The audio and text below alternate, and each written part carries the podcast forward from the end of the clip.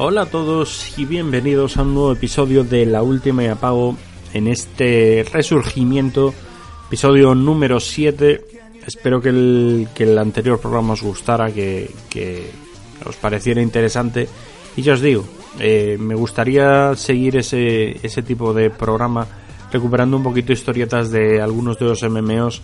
Tengo varias eh, reunidas, pero no para llenar un programa. Sigo buscando algunas del WoW que tengo ahí tengo dos o tres que yo creo que pueden gustar. Hay una de ellas que me parece soberbia, pero bueno, eso ya lo comentaré en su día.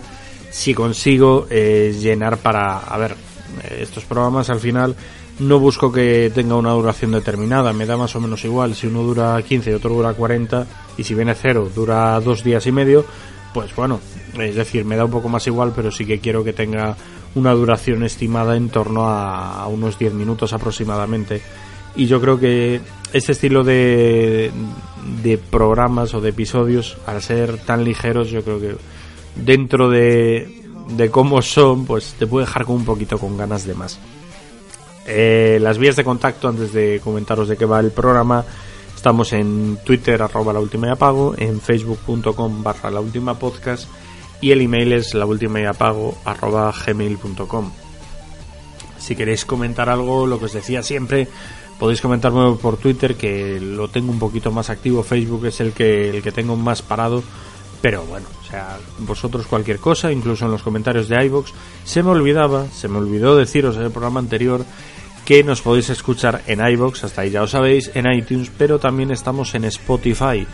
Es decir, cada programa, eh, buscáis la última y apago en la lista de podcast, estamos ahí, nos podéis escuchar, podéis escuchar los programas anteriores, es decir, eh, darle todo el cariño que queráis, yo os lo agradezco mucho, como también agradezco pues a la gente que, que nos va dejando ahí los, los me gusta en los programas como, como un indicativo de, eh, lo he escuchado, se agradece un montón al igual que, que los comentarios. Hace mucha ilusión lo que siempre lo que siempre he dicho. O sea con que escuche a una persona yo ya me doy por satisfecho, con que una persona pierda sus 15, 20 minutos de su vida en escuchar lo que, lo que tengo que decir, a mí me vale.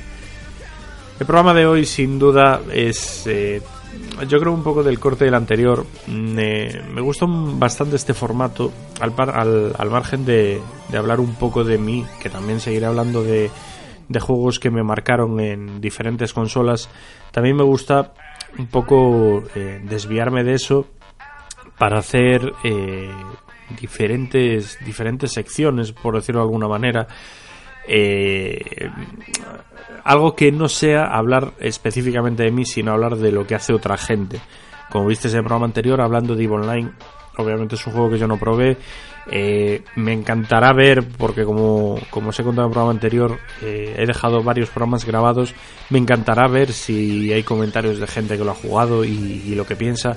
Y todos esos los recopilaré cuando, digamos, cuando normalice la situación o cuando tenga un segundo. Y si no, a ver, si no lo comento en el programa, podemos hacer un, debate, comentarlo en el, en el propio hilo en, en iVoox sin ningún tipo de problema.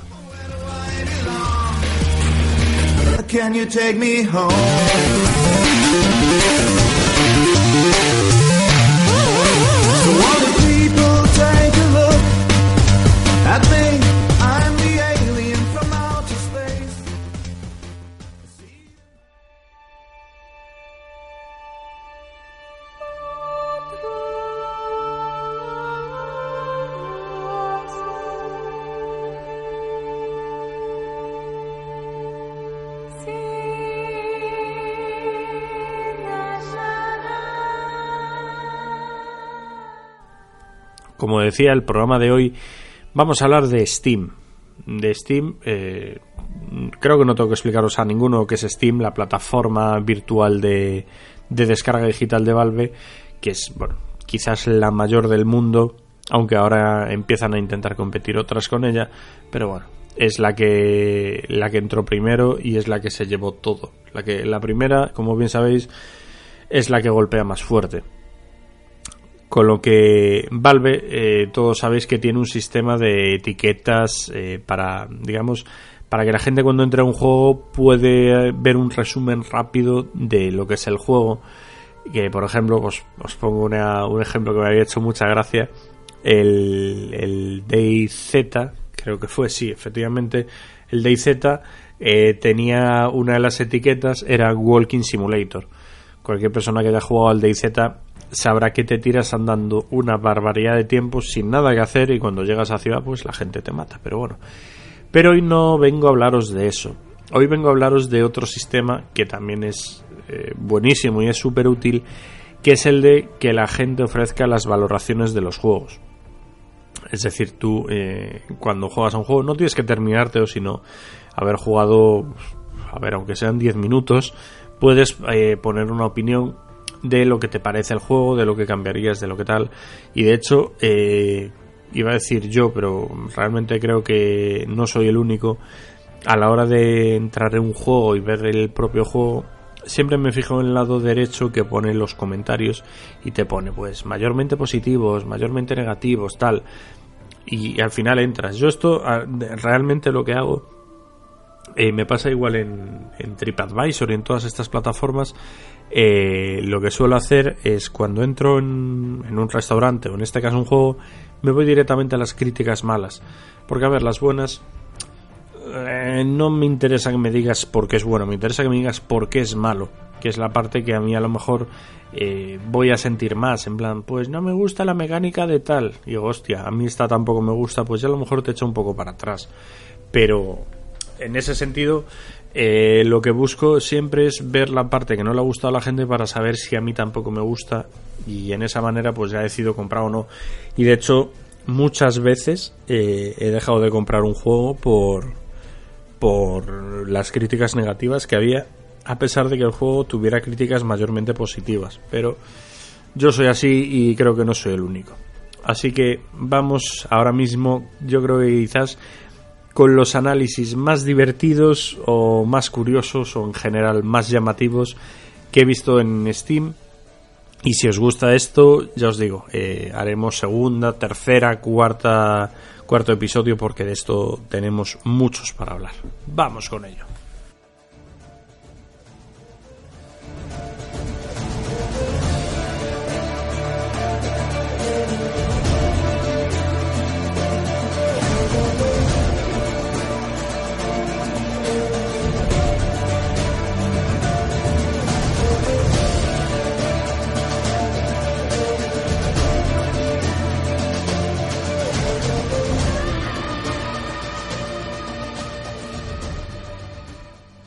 El primer juego o el primer análisis que nos vamos a encontrar es de Dragon's Dogma.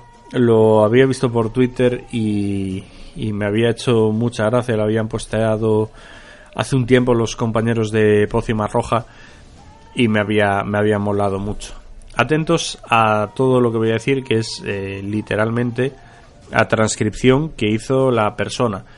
Y en este caso había partes escritas en mayúscula, ¿vale? Juego muy repetitivo, dificultad extrema. Solo hay que ver las estadísticas de cuántos lo terminan. Esto ya mayúsculas, muy decepcionada. Yo juego para divertirme, no para agobiarme. Una, aparecen corazones, supongo que es un insulto y que Steam lo habrá censurado, de juego. Que le mate un dragón eh, al Daimon sus putas madres. O sea, esta última parte yo creo que ya estaba ya estaba frustrada, ya estaba con ira y no, no estaba muy bien. no era fácil de entender lo que estaba escribiendo ahí al final. Tras este análisis, ¿qué podéis pensar? Pues que la usuaria, presa de la frustración de que le mataran constantemente, dejó el juego a las pocas horas. Bien, Steam a la hora de los análisis tiene una cosa que está muy bien, que es que eh, ves el tiempo que ha jugado la persona al juego. Es decir, tú puedes poner un análisis de haber jugado una hora y otra persona puede poner un análisis jugando eh, cinco horas y lógicamente tú ya tienes que hacer una pequeña criba para decir, bueno, pues me fío más de este, me fío menos. Obviamente con una hora de juego no puedes saber todas las bondades del juego, te puedes hacer una idea, pero, pero no la sabes. Pues según Steam, esta usuaria había dedicado 1323 horas y media en el propio juego. Personalmente, Después de, de 1300 horas, yo dejo que esa tía diga que es repetitivo, o sea, no tengo ningún tipo de problemas. Y personalmente creo que no he visto un análisis más concienzudo en la vida. En este juego nos encontramos otro análisis de, un usuario con 29 horas y media que para mí me parece lo mejor que ha dicho y, lo que te fomenta comprarlo. Que es lo siguiente. Puedes escalar a un monstruo y colgar entre sus piernas para fingir que estás en el escroto. 10 de 10. Sí, señor, me lo acabas de vender. O sea, con 30 horas que hayas hecho eso, que no voy a negar que yo cuando jugué al Assassin's Creed lo que busqué fue a Zeus para colgarme el, de los huevos también, o sea que más o menos somos almas gemelas, ¿eh? pero, pero bueno, vamos al siguiente.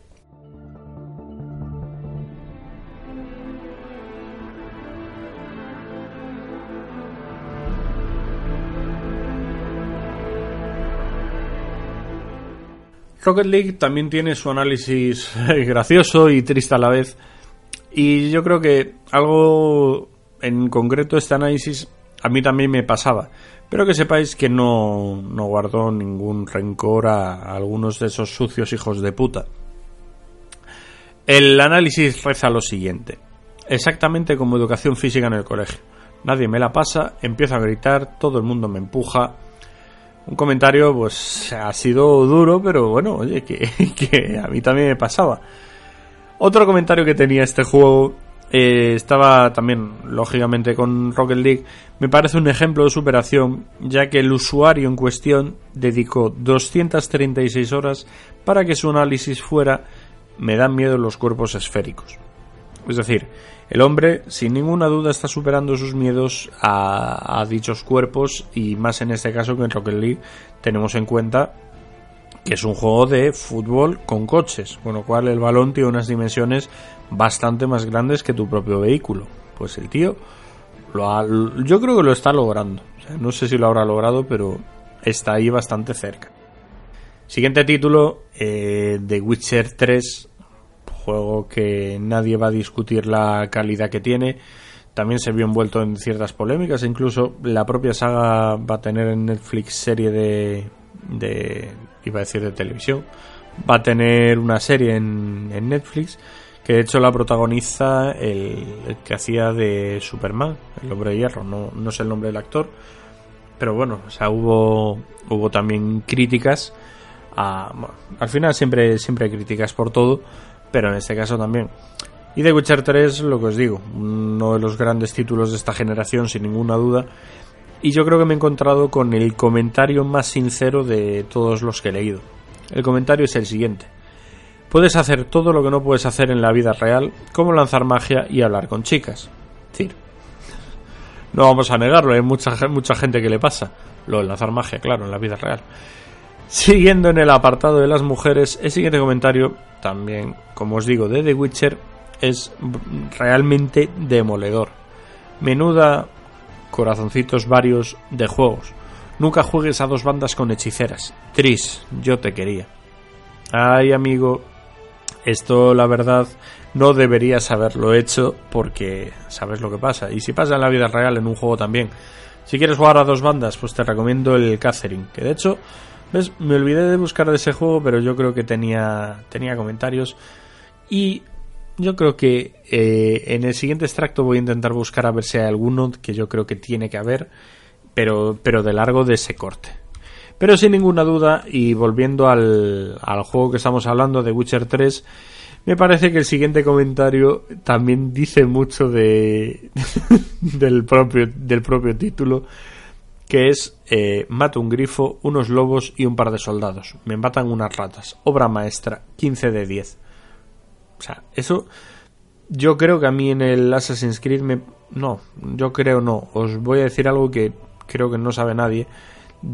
después de una pelea con, con unos mercenarios, los mercenarios para todo aquel que haya jugado en el Assassin's Creed, al Assassin's Creed sabrá que los mercenarios son un poquito más duros, pues después de dejarme tocado una gallina se enfadó y me dijo, eh, tienes que morir. Y efectivamente morí. Con lo cual, eh, os hacéis una idea de que si este hombre le mataron unas ratas es completamente, completamente normal y no hay ningún problema. Vamos con el siguiente título,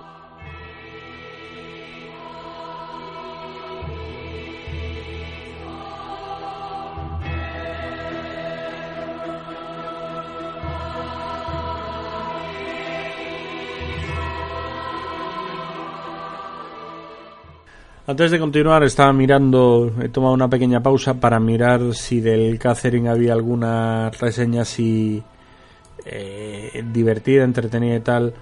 La verdad que no. Lo único que he visto así es uno que dice que es mejor que Fallout 76. No voy a entrar en polémicas con Fallout. Mm, si la gente lo dice, por algo es. Yo lo tengo en Xbox porque lo ha porque lo pilló mi hermano, pero todavía no he podido probarlo, así que no voy a decir nada, pero pasamos a, otro de los juegos para finalizar. Otros juegos que en este sentido sí que tienen más anécdotas que ninguno, que es el Rust. Eh, Rust, eh, seguramente todos lo conozcáis también, es un juego de supervivencia en el que empiezas en pelotas y vas eh, intentando evolucionar si puedes, vas creándote una casa, vas cogiendo materiales, vas equipándote. ¿Con qué fin? Pues con el fin de que no te maten los rusos.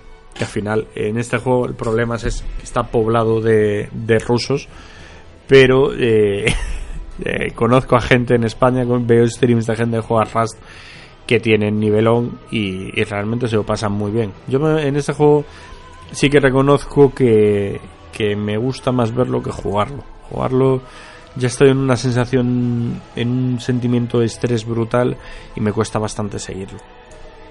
Hablamos de un juego en el que estás desnudo y eres calvo y tienes que intentar sobrevivir pues en un mundo plagado, como digo, de rusos dispuestos a, aniquilarte.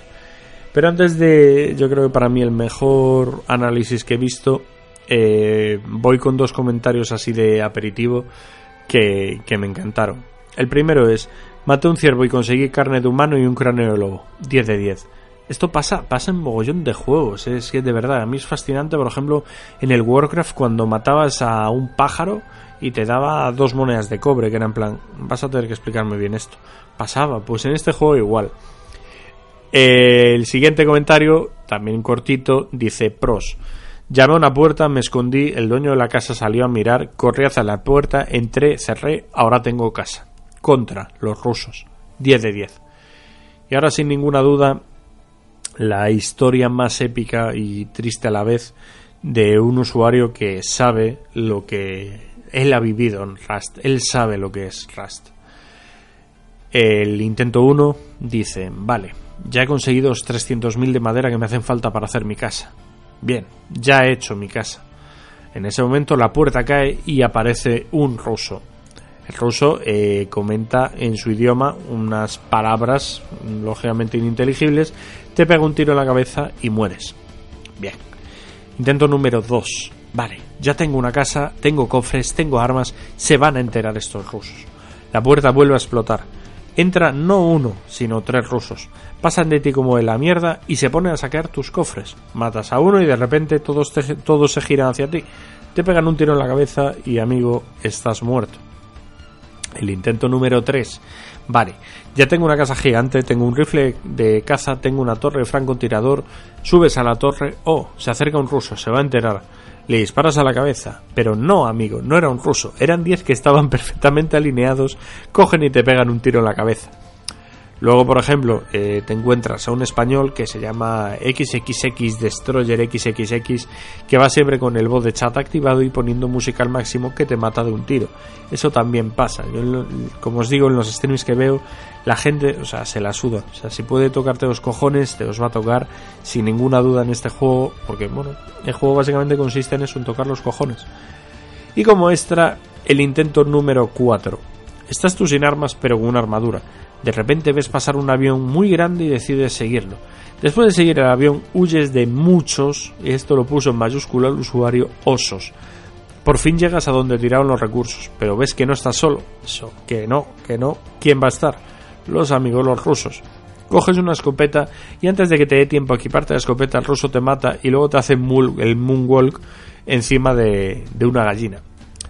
Como veis, hay gente que ha sufrido bastante en este juego y lo que os digo, o sea, hay infinidad eh, de anécdotas en el Rust. Yo quise coger quizás las más graciosas, pero había, había cientos de ellas. Eh, Rust y este tipo de juegos, el DayZ también, son juegos que, como te pasan las cosas más iba a decir las más curiosas, bueno, pero te pasan las cosas más raras, eh, si nos ceñimos a este tipo de juegos, son dignas de contar. Es decir, eh, planteaos que es un juego en el que, además, hasta donde tengo entendido, eh, los servidores hacen wipe, con lo cual tienes que volver a empezar. O al menos, repito, a lo mejor no es así, pero yo tengo entendido que sí. Con lo cual tienes que volver a hacer todo desde un principio. Es un poco locura. Pero bueno, imaginaos servidores donde la gente se equipa a lo bestia para ir a, a rusear otras casas, para ir a sacar componentes a otra gente.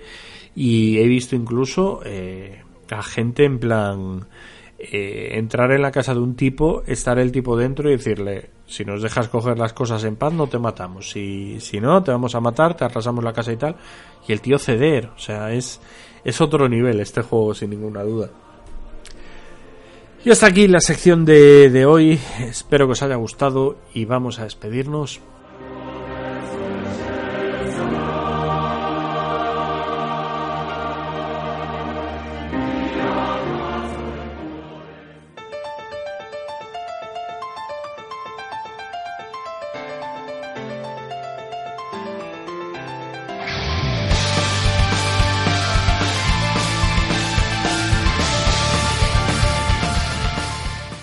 Dicho antes, si os gusta esta sección, si os parece interesante, si queréis que eh, sigamos encontrando ahí, sigamos escarbando para buscar análisis súper épicos, dejadnos un comentario, un me gusta, lo que, lo que queráis.